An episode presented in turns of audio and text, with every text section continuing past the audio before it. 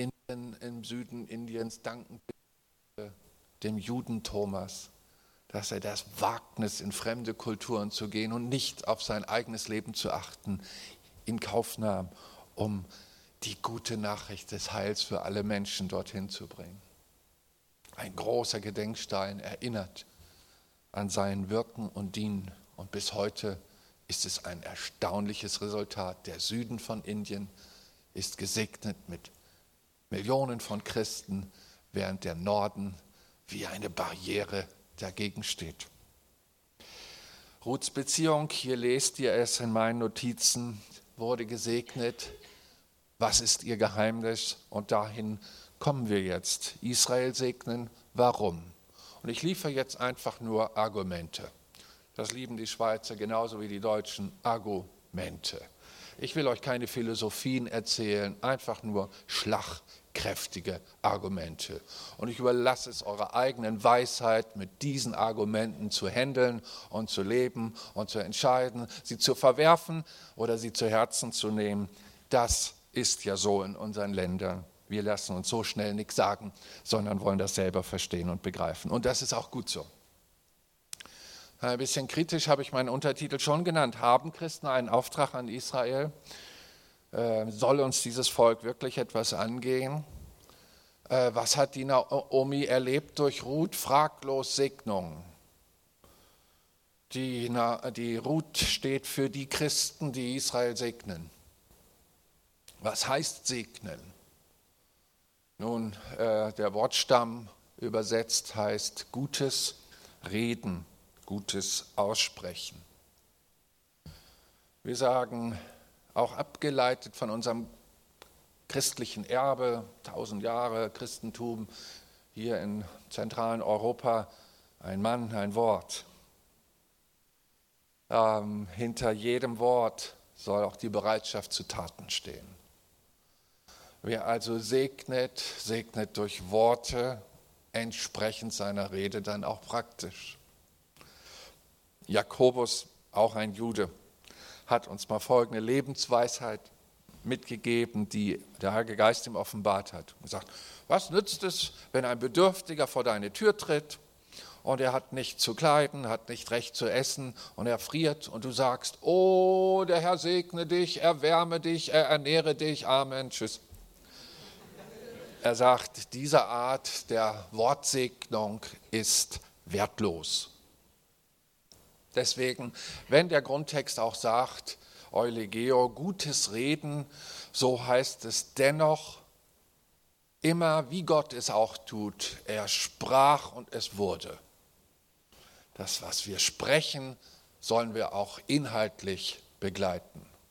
Sonst sind wir schizophren, gespalten. Wir sagen etwas, tun es aber nicht.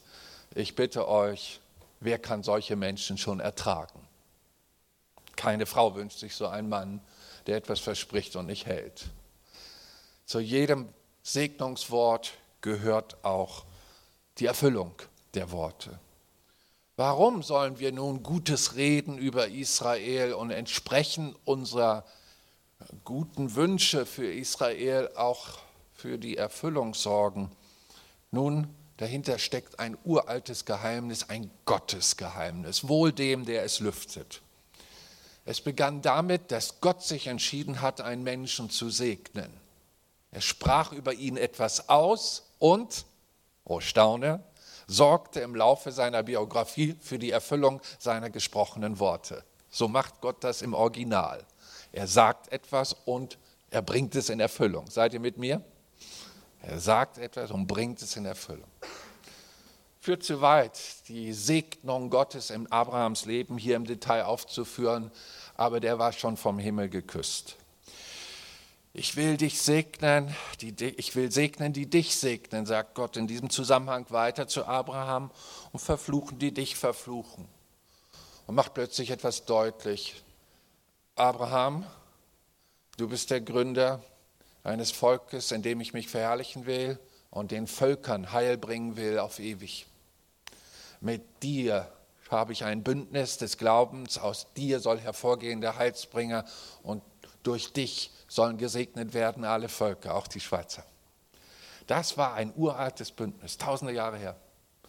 Und nun sagt Gott etwas ganz Geheimnisvolles, die dich dann auch zurücksegnen. Die will ich wiederum segnen. Aber die sich gegen dich stellen, gegen die stelle ich mich auch, dir zum Schutz. Und das möchten wir mal untersuchen, indem wir ganz kurz mal die Völkergeschichte streifen, nur mit Einblick. Sonst führt es zu weit, denn die der Argumente sind so viele, dass sie schier endlos erscheinen. Ich habe nur ein paar rausgepickt. Äh, hier noch weiter der Text, 1. Mose 22, 15. Der Engel des Herrn rief Abraham ein zweites Mal vom Himmel her zu und sprach, auch hier den verkürzten Text zusammengestellt, weil du das getan hast und deinen Sohn, deinen einzigen, mir nicht vorenthalten hast, darum werde ich dich reichlich segnen. Und in deinem Samen werden alle Nationen der Erde gesegnet werden, weil du meiner Stimme gehorcht hast. Glaubensprüfer. Zuerst hat Gott zu Abraham gesprochen, auszuziehen aus Ur und Chaldea, sei mir gehorsam, geh in das Land der Verheißung und ich werde dich segnen und spricht diesen Grundsegen, den wir betrachtet haben. Dann prüfte ihn später, nachdem er ihn mit seinem eigenen Sohn, seiner Frau Sarah, gesegnet hat und ihn prüfte, ihn zu opfern mit Blick auf Christus, Gottes Sohn, der einmal geopfert werden soll, weil du das getan hast und mir mehr Liebe gezeigt hast als zu deinem lang ersehnten Sohn. Deswegen werde ich den Segen nochmal doppeln in deinem Leben. Es ist eine ganz großartige Geschichte und äh, ich springe da schnell drüber. Ich habe noch eine schöne Pointe-Serie. Das mit dem Segnen geht weiter. Abraham segnet seinen Sohn Isaac. Isaac wächst auf, segnet seinen Sohn Jakob. Und so gehen die Segenslinien weiter. Gott kümmert sich um jeden, der gesegnet wird von Israel. Und er kümmert sich um jeden, der anfängt auch sich um Israel zu kümmern. Beispiele will ich euch vor Augen führen. Was wir Israel antun, fällt auf uns zurück, positiv wie negativ. Hier, liebe Schweizer Seele, gibt es keine Neutralität. Jesus hat es einmal so gesagt, wer nicht für mich ist, ist gegen mich. Es gibt da keine Neutralität, kein Zwischenraum. Entweder oder. Genau das ist der Herzschlag Gottes, auch im Umgang mit dem Volk Israel. Sieh einmal, wenn einer in Not ist oder er ist weit weg von dir, wo du wohnst. Und doch weißt du, ihm müsstest ihm eigentlich was verdanken. Und du tust nichts, weil du denkst, andere kümmern sich drum. Es ist fahrlässig. Es ist nachlässig. Es ist unfair. Es ist undankbar. Aber genau das können Christen auch tun. Sie haben ewiges Heil aus diesem Volk gekriegt durch Christus und seine Jünger. Alles Juden. Und sie sind ignorant gegenüber der Geschichte und der Entwicklung dieses Volkes haben eine bestimmte Denkweise. Ja, ich habe mal gelesen, Römer 9, Gott hat dieses Volk verstoßen. Und wenn Gott damit nichts mehr zu tun hat, dann will ich auch nichts damit zu tun haben. Ihr solltet euch die Seminare von gestern anhören. Wer so denkt, ist im Irrtum. Denn die Bibel spricht ganz anders darüber. Es ist eine verkürzte Theologie, die Antisemitismus nährt. Ich möchte ein Beispiel aus unserem eigenen Land bringen dass wenn man feinfühlig denkt, und das ist ein hohes Gut eures Volkes, das habe ich beobachtet, dann entdeckt man tiefere Wurzeln und Entwicklung. Es gab in der Nazizeit, in den 30er Jahren des letzten Jahrhunderts, 1930 aufwärts, als Hitler dann so mehr und mehr Einfluss bekam, ähm, im Vorfeld des Zweiten Weltkrieges zunehmend eine eine aggressive Haltung, eine geringschätzige Haltung der Deutschen gegenüber Israel und dem Juden. Das griff auch in andere Länder über, Polen und Österreich und so weiter. Und wir haben in Berlin folgende Geschichte. Das Naziregime, unsere Regierung, so muss ich sagen, zwingt Juden, die ohnehin schon in einem Viertel leben, so wie ich auch in Zürich entdeckt habe, da gibt es auch ein Judenviertel. So gab es auch in Berlin ein Judenviertel. Juden halten gern zusammen. In der Gemeinschaft ist man stärker in der Fremde. Dann zwang die Regierung äh, unseres Landes Juden per Zwangsarbeit eine Mauer um dieses Ghetto zu bauen. Und sie stellten dann von deutscher Seite Posten auf und überprüften Controlling pur. Wer geht rein, wer geht raus. Und sie machten auch von Zeit zu Zeit ein paar Tage die Tore dicht, kein Außenhandel, keine Wirtschaftsgüter.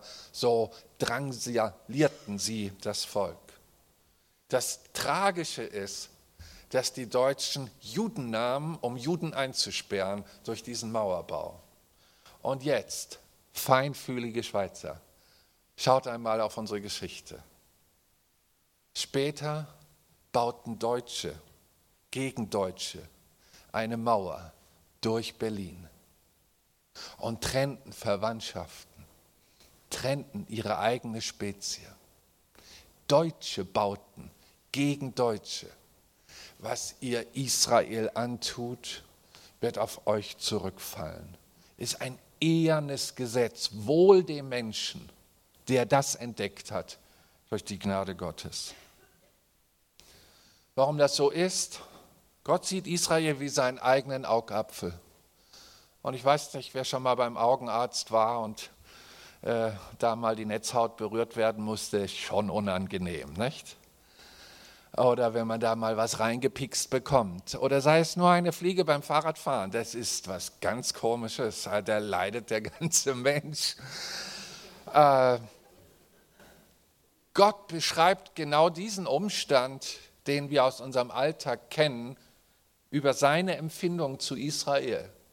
Wer also Israel anrührt, rührt mehr oder weniger nicht die Hornhaut Gottes in seinen Händen an oder äh, stößt ihn an seiner äh, steifen Hüfte oder so, sondern das sensible Teil Augapfel wird direkt bei Gott berührt.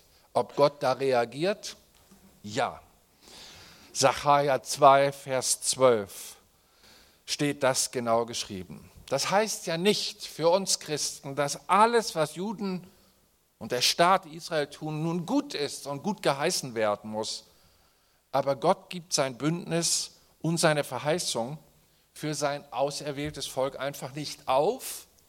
Und dieser dreinige Gott ist bei Christen angekommen durch Heiligen Geist und Christus wohnt in uns und will nun das, was er für Israel empfindet, leben. Und da deckeln einige Christen. Ich kenne den Konflikt, weil ich manchmal auf Kanzeln predige von charismatischen und non-charismatischen Gemeinden. Die non-charismatischen Gemeinden deckeln einfach die Gaben des Geistes. Obwohl der Geist, der auf ihnen ist, genau das freisetzen will. Aber sie deckeln es und haben all die Schönheiten, die diese Gaben mit sich bringen, dann nicht im Genuss. Und so gibt es auch Christen, sie deckeln das, was Christus in ihnen eigentlich leben möchte und gehen so großer geistlicher Werte und Segnung Gottes verlustig.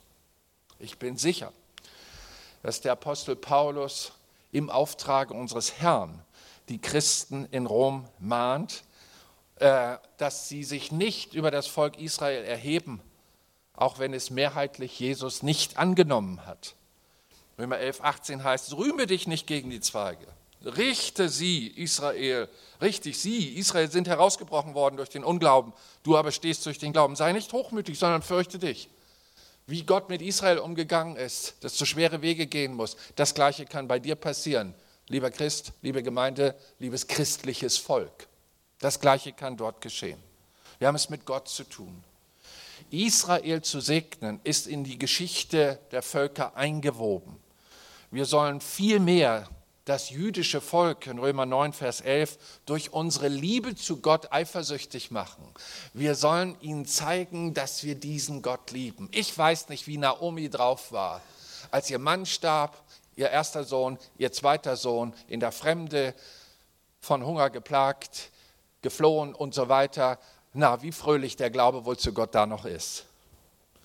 Aber Ruth, Fast jungfräulich kommt sie daher in Sachen Glauben, völlig unbeschädigt als Heiden, wie das Jungbekehrte tun können. Dein Gott ist mein Gott und ihre Augen strahlen.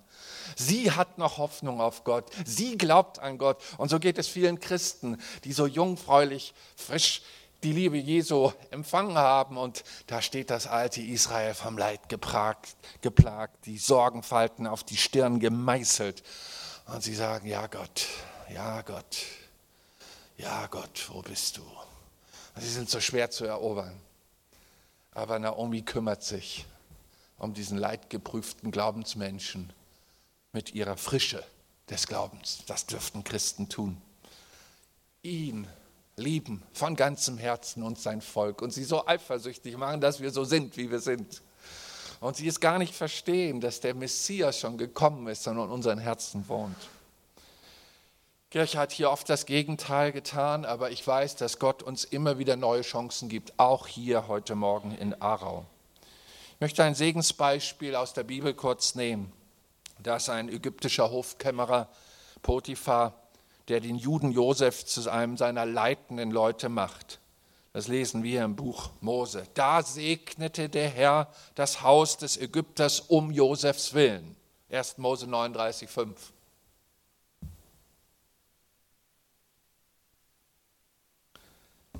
So geht das. Man kümmert sich, und wenn es nur einer ist, um einen Juden und das, was Gott Abraham, dem Stammvater dieses Volkes, zugesagt hat, ereignet sich an dir.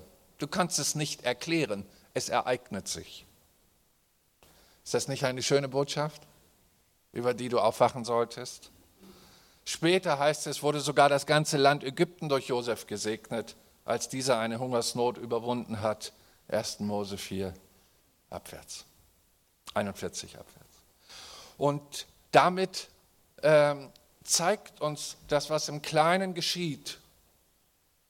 Du bist mit einem Juden zusammengekommen, weil du interessiert bist an dem Volk und du verbindest dich in Freundschaft und fängst an Gutes zu tun in seinem Leben, kümmerst dich und fragst nach seinem Wohlergehen, nach seiner Familie und so weiter. Und dann plötzlich entdeckst du, das geschieht in meinem Leben, das geschieht in meinem Leben. Ohne mein Zutun, wo kommt mir dieses her?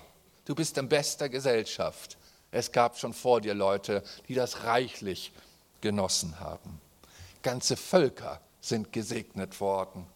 Das zweite Buch Mose schildert dann eine Zeit, in der Ägypten den Segen vergessen hatte, den Josef auf sie gebracht hatte im Namen Gottes. Da heißt es dann, es wird erzählt, wie der ägyptische Pharao das Volk Israel versklavte und später sogar auszurotten versuchte.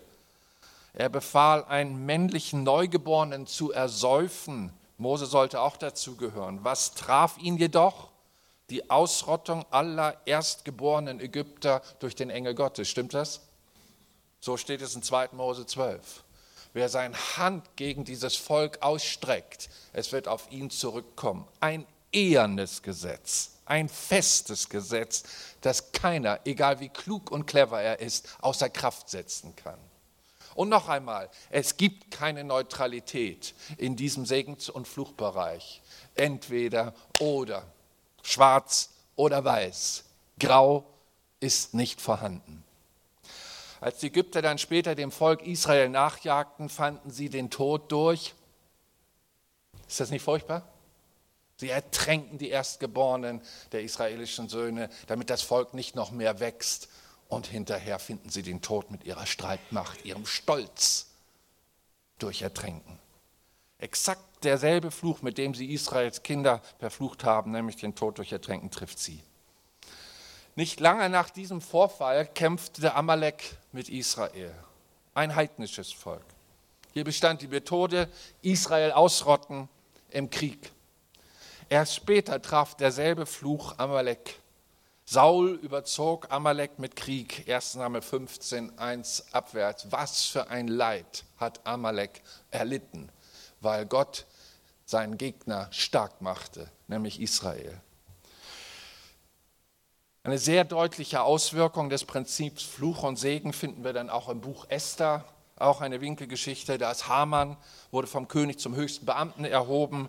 Ihr kennt vielleicht die Geschichte, ich brauche sie nicht zu sehr ausführen. Alle beugen ihre Knie vor ihm, nur einer nicht, der Jude Madochai, weigert sich, seine Knie vor diesem Menschen zu beugen. So in Esther 3 ab Vers 1. Was geschieht dann? Haman der diese Anbetung und Ehre haben wollte, erzürnte äh, sehr darüber und tat zwei Dinge. Erstens, er versuchte darauf hinzuwirken, dass das ganze jüdische Volk umgebracht würde. Und er ließ einen Pfahl aufstellen, an dem Mardochai, einer der geachteten Juden, gehängt werden sollte. So, ihr habt hier die Bibelstellen vor Augen. Was geschah dann doch? Haman wurde genau an diesem Pfahl erhängt, den er für Mardochai aufgestellt hat. Siebtes Kapitel, Vers 9. Die Juden wurden gerettet und ihre Feinde starben. Und so weiter und so weiter. Der Prophet Joel spricht vom Gericht Gottes, in dem alleine der Umgang mit dem Volk Israel ausschlaggebend ist. Dann werde ich, das heißt Gott, alle Nationen versammeln und sie ins Tal Josaphat hinabführen.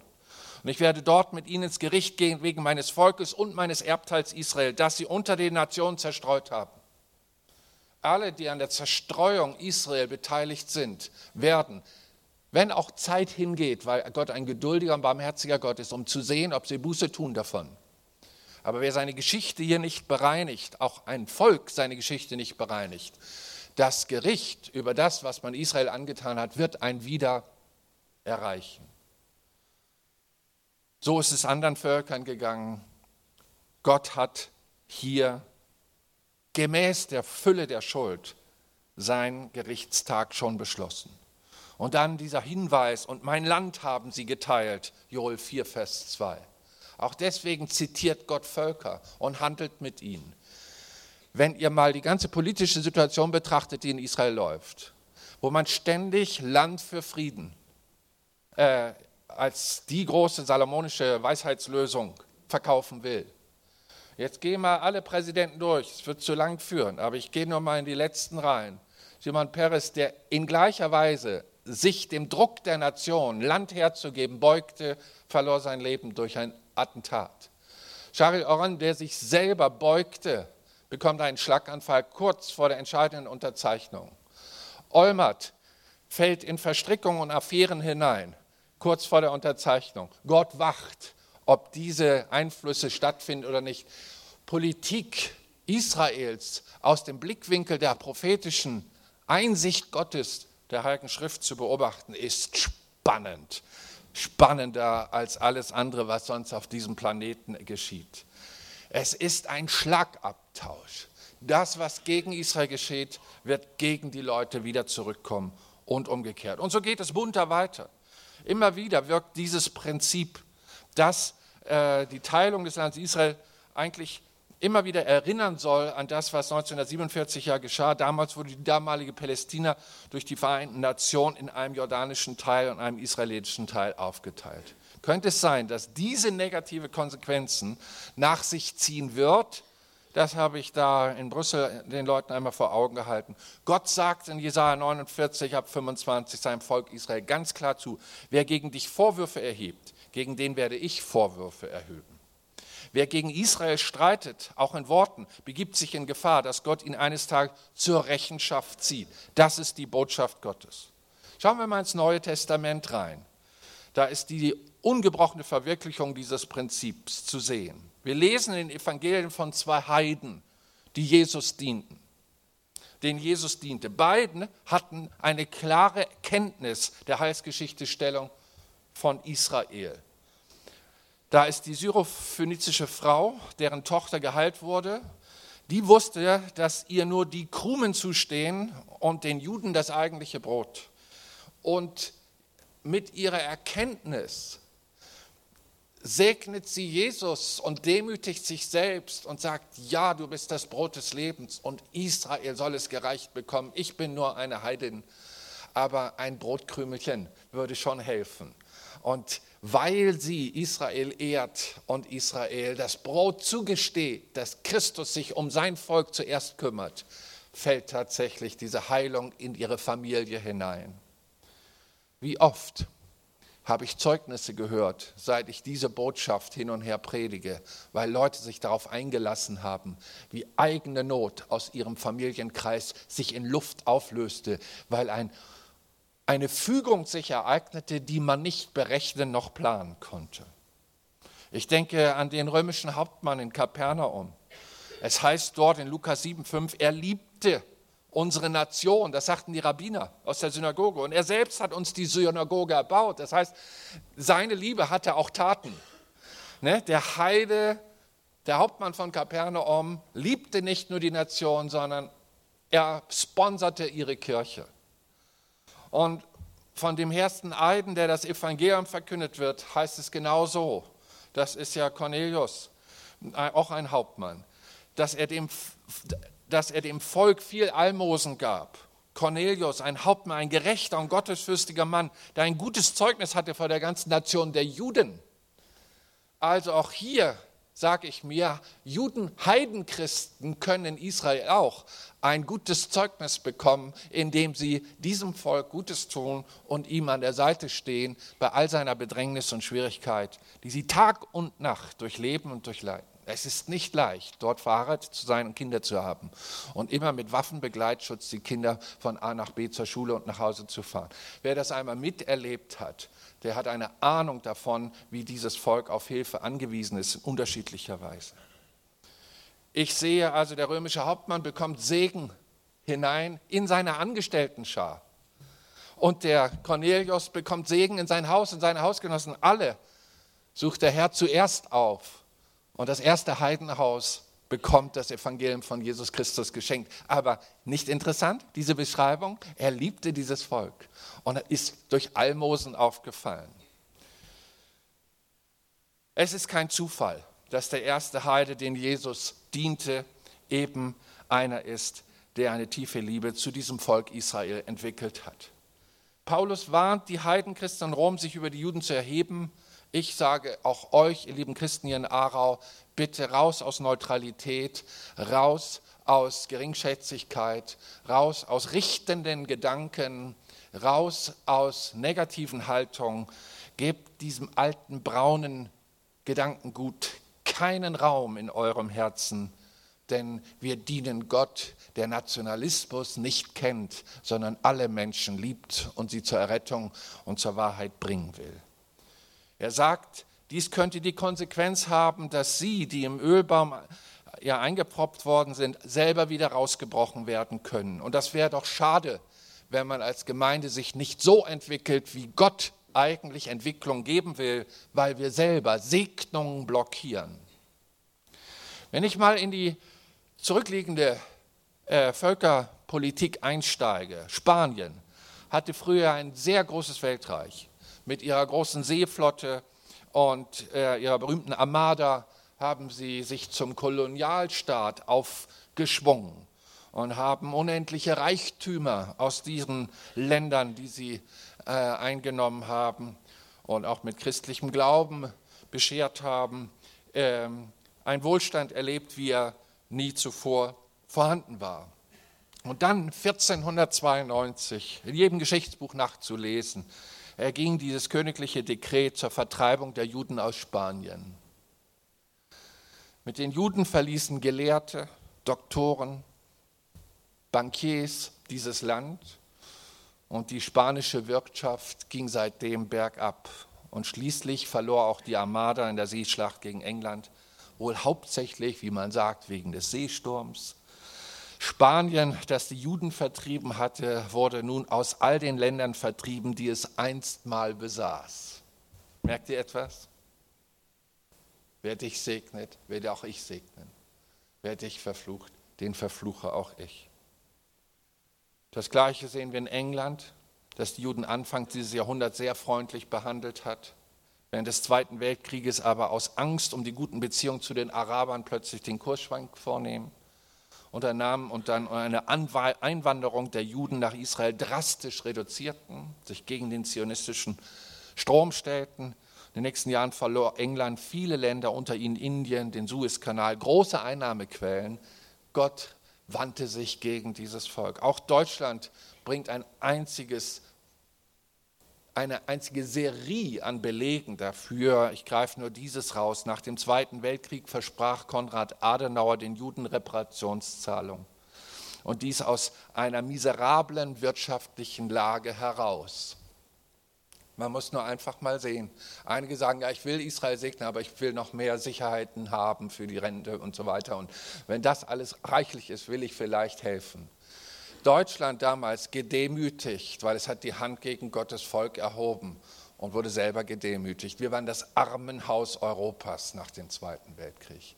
Und Adenauer, Frischkanzler, alles sollte neu strukturiert werden. Das Grundgesetz neu geschrieben, daneben lag die Bibel.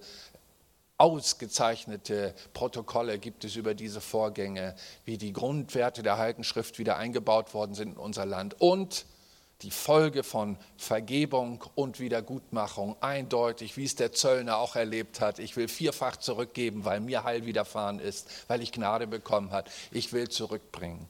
Und das hat auch Deutschland getan.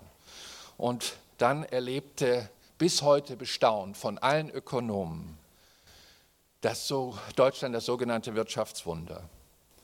Die DDR, und jetzt ist interessant, der Osten unseres Landes weigerte sich bis 1986 irgendeine Schuld an den Juden zuzugeben. Ist es nicht erstaunlich, dass der Westen vom Himmel geküsst ein Wohlstandsland wurde, sondergleichen, von Armenhaus Europas innerhalb 15 Jahre mit zu den reichsten Ländern, während DDR sich nach unten bankrott arbeitete so sehr sie auch schafften mit ihren Kolchosen und ihren äh, äh, kommunistischen Systemen der Gleichbehandlung, Gleichberechtigung. Und dann lesen wir, als 1967, ja später war es so, dass die DDR dann ihre Schuld zugab. Äh, das war, glaube ich, 88 oder 89. Und dann kam der Mauerfall. Interessant, ne? Und dann wurden sie einverleibt in den Segen des Westens und äh, haben Aufschwung erlebt. Als 67 die arabische Nation Israel angegriffen, schwor Nasser, dass er die Juden übers Meer vertreiben würde, das heißt aus ihrem Land übers Mittelmeer. War, es waren dann jedoch die Ägypter, die über den Suezkanal fliehen mussten in diesem Sechstagekrieg. König Hussein wiederum schwor, seine Grenzen zu erweitern. Sie wurden jedoch in die entgegengesetzten Richtung erweitert. Auch der Umgang Russlands und Amerikas mit Israel und ihr Ergehen zeigt die Gültigkeit dieses Prinzips. Amerika gilt als der Unterstützer Israels, wogegen äh, Russland regelmäßig die arabischen Nationen mit Waffenlieferungen unterstützte und die Juden lange nicht auswandern ließ. Und wir wissen, wie diese beiden Länder sich entwickelt haben. Sacharja 12,2 sagt es deutlich und 14,1 auch wie am Ende der Zeiten alle Nationen gegen Jerusalem ziehen werden, der wiederkehrende Christus sie eigenhändig zerschlagen wird. Schon die heutige Politik erinnert uns immer wieder an das Wort vom Taumelbecher Jerusalem. Siehe, ich mache Jerusalem zu einem Taumelschale. Für alle Völker ringsum, alle, die ihn hochstemmen wollen, werden sich wundreißen. Und selbst die großen, mächtigen Präsidenten Amerikas haben sich alle beschädigt bei ihren Israel-Bemühungen, wenn sie nicht konform zu dem Wort Gottes eine Politik vorlegten. Jegliche Kompromisse, wie sagt unser Altpräsident Solonska so treffend, der Kompromiss ist der Kompostmist des Teufels. Wahrheit kann man nicht mit einem Kompromiss frisieren, sondern ein Stück Lüge wie ein Stück Gift macht aus dem besten Glas Wasser und aus der Wahrheit eben Ungenießbares und Zerstörerisches. Wer hätte noch vor 100 Jahren gedacht, dass sich irgendjemand auf politischer Ebene mal für, jemand, für Jerusalem interessieren würde? Diese Kleinstadt am Rande des Osmanischen Reiches, für die sich ein paar Pilger und Wissenschaftler interessierten wegen der Ausgrabung. Heute jedoch finden wir dieses Land in allen Tageszeitungen. Es vergeht doch kein Tag, ohne dass Israel aller Welt vor Augen geführt wird mit ihren ganzen Problemen und Herausforderungen und Nöten. Gerade deshalb, weil die Bibel verheißt, dass die ganze Welt gegen Israel und gegen die Juden gehen wird, ist es wichtig, dass wir Christen wissen, was die Bibel über Israel und seine Erwählung sagt damit wir nicht gleichförmig dieser Welt sind, sondern verwandelt werden durch die Erneuerung unseres Denkens, unseres Sinnes. Darum geht es. Deswegen jetzt praktische abschließende Tipps. Wenn du einem Volk helfen willst und es dir möglich ist, besuch das Volk mal. Ihr werdet staunen, wie manipuliert ihr durch eure Presse seid. Bei uns auch. Ich habe einen lieben Freund, Ludwig Schneider, er ist Pastor unserer Bewegung gewesen, damals in Düsseldorf die Gemeinde aufgebaut. Er ist Jude. Und Gott hat das wunderbar gemacht in meinem Leben. Ich bin ja nur ein einfacher Prediger vom Dorf. Aber er hat mich in diese Israel-Verbindung reingelockt. Und ich habe willig Ja gesagt.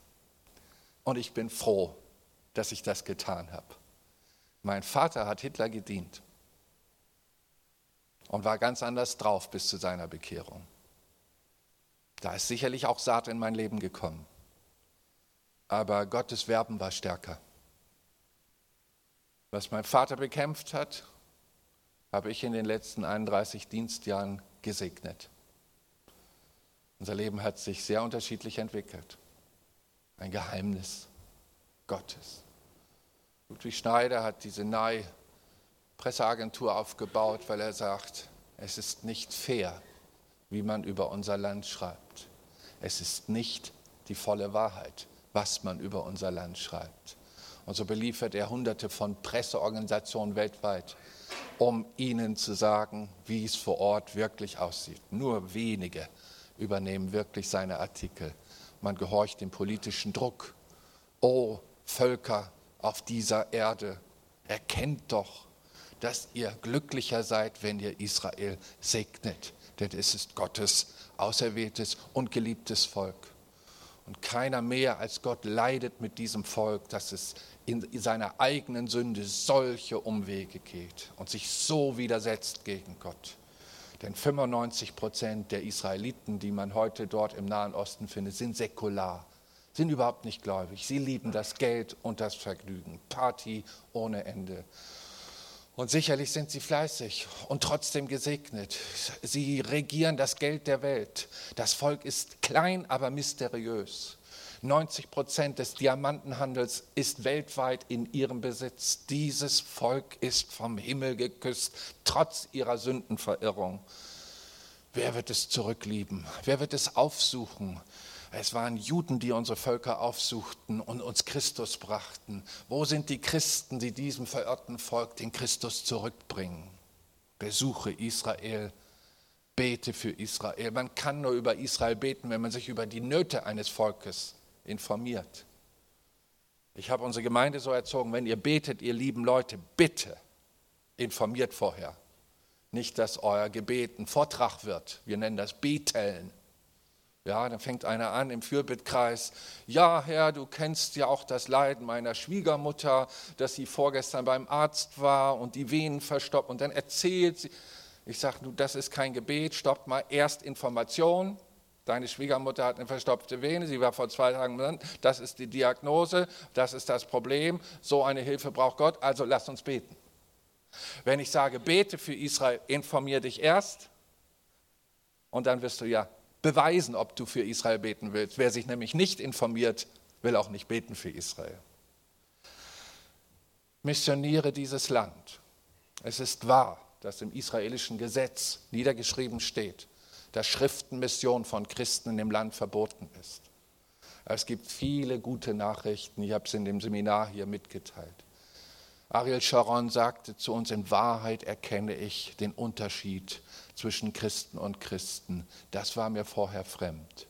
Die wahren Christen stehen an unserer Seite in großer Not. Das war kurz nach dem Twin Tower Unglück, wo keiner sich mehr ins Flugzeug setzte. Israel 90 Prozent Hotelausfall hatte und das war eines der Hauptadern ihrer Finanzen. Mission für Israel wurde nicht im, Gesetz verändert, aber man wendet es nicht mehr an, wenn Christen es tun. Das finde ich schön. Und das ist die Lobbyarbeit im Hintergrund, dass man mit Knesset-Abgeordneten spricht, in den Dialog hineinkommt, durch Gutes tun auffällt und eigentlich entdeckt wird als jemand, der sie lieben und sie fragen, warum, warum, warum, warum. Der Direktor des Holocaust-Museums in Jerusalem wir trafen uns auf einer Pressekonferenz in Jerusalem. Er berichtete, wie seine Eltern umgebracht worden sind von Deutschen. Danach kam ich und sagte, und ich berichte euch von einem, einem Vater, der das getan hat. Und dann habe ich gesagt, Aber dann kam das Heil der Juden in unsere Familie und veränderte unsere Gesinnung.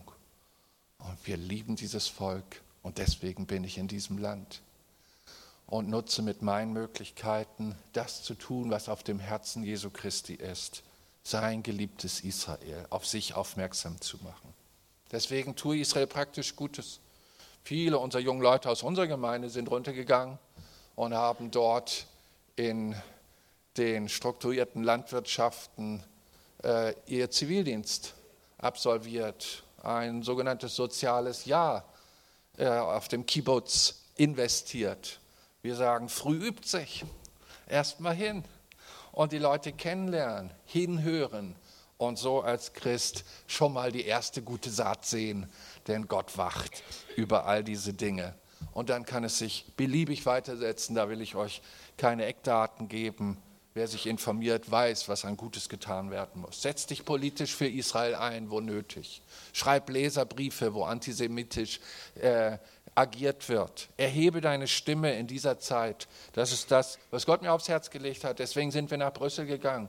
Deswegen haben wir diese Koalition, die Europäische Koalition für Israel integriert, haben jährlich unsere Gottesdienste Ende Januar, denken an Holocaust-Ereignisse und laden Parlamentarier ein und die entziehen sich nicht, denn sie wissen, da ist ein Geheimnis drauf. So kommen sie und hören auch das Evangelium, hören unsere Motive und wir versuchen ein Stück Zünglein an der Waage zu sein, dass das alte Europa, dass diese alten Grenzen des römischen Reiches, dieses unheimliche Tier aus der Offenbarung wieder aufsteht und sich gegen dieses Volk wenden wird dieser Spätantichrist, der der Antichrist einmal sein wird. Hitler, das sind Vorläufer, aber da kommt ein mächtigerer, der viel mehr Länder in sein Bann zieht und es wendet sich immer aus dem Fürst dieser Welten inspiriert gegen Gottes Volk. Es heißt Apostelgeschichte 13 und sie wenden sich gegen das Volk Israel, gegen die Frau, die das Kind geboren hat und sie vermochten sie nicht zu bekommen. Dann wendete sich dieses Tier gegen die, die nach seinem Namen genannt wird. Das sind die Christen. Das alles steht vor uns. Jetzt ist die Zeit, gute Saat zu sehen. Noch ist Licht, noch ist Tag, noch ist Gnade, noch dürfen wir wirken. Und wir dürfen auch ganz praktisch helfen, denn das alles, wenn man es tut, kostet auch Geld. Aber er liebt unsere Nation und hat uns mit Almosen gestützt. So werbe ich, stell dich auf die Seite dieses Volkes. Es braucht besonders viel Unterstützung. Das schließt überhaupt nicht aus, dass wir allen Ländern missionarisch dienen. Ich habe wunderbare Freunde unter Arabern wiedergeborene, geistgetaufte Diener Gottes, die auch unter Arabern wirken. Tel Aviv, wunderschöne Gemeinde. Haifa, wunderschöne Gemeinde. Zehn Zweiggemeinden gebaut unter Arabern. Gott liebt doch alle Menschen.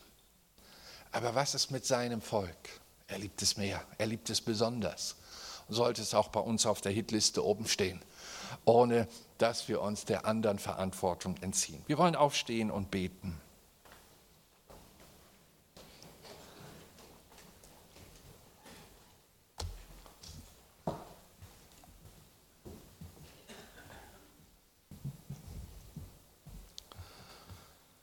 Herr Jesus Christus, wir danken dir für das Geheimnis deines Testamentes.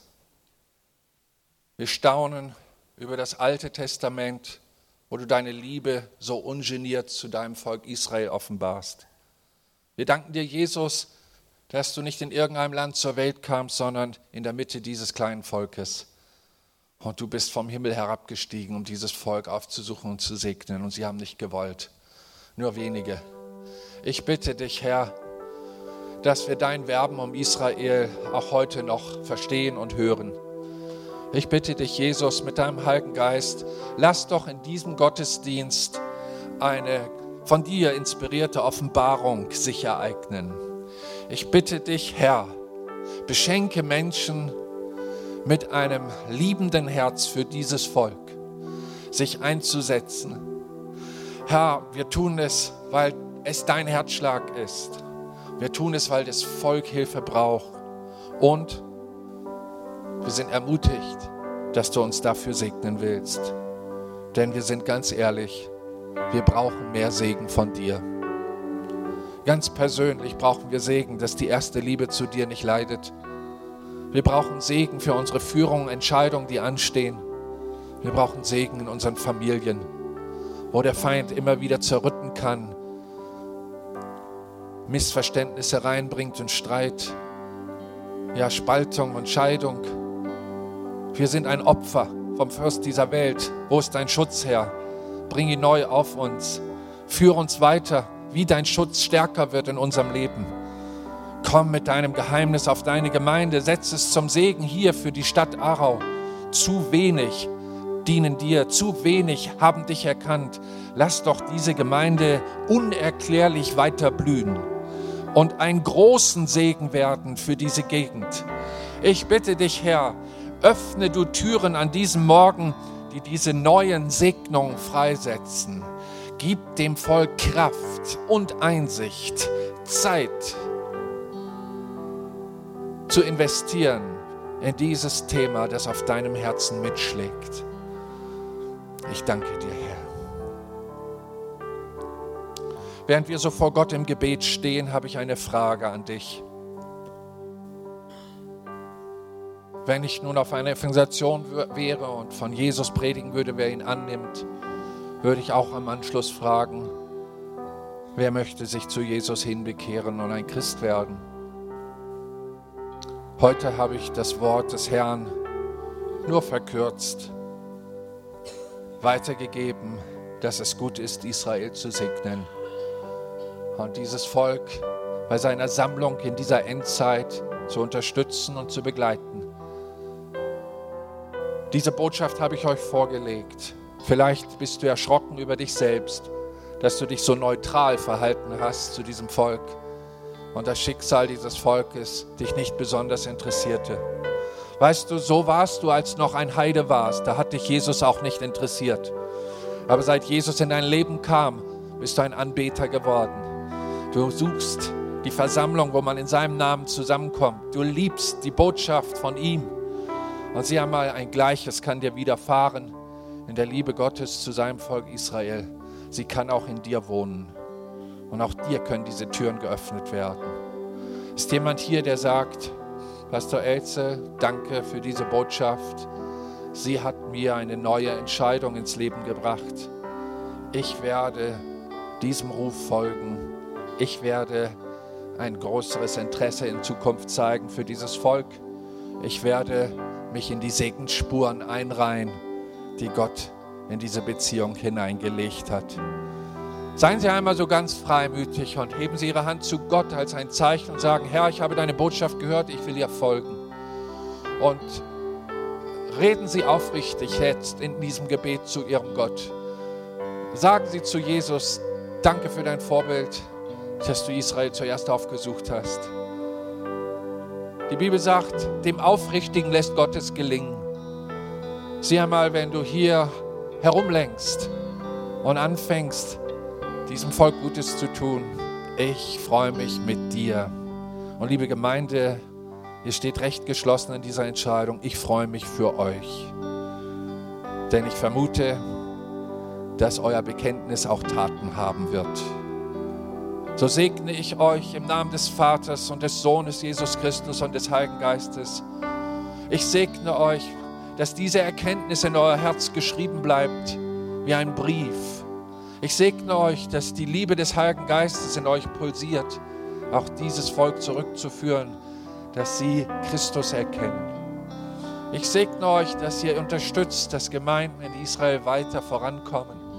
Ich segne euch, dass Jesu Wille auch in diesem Volk vollendet wird. Amen.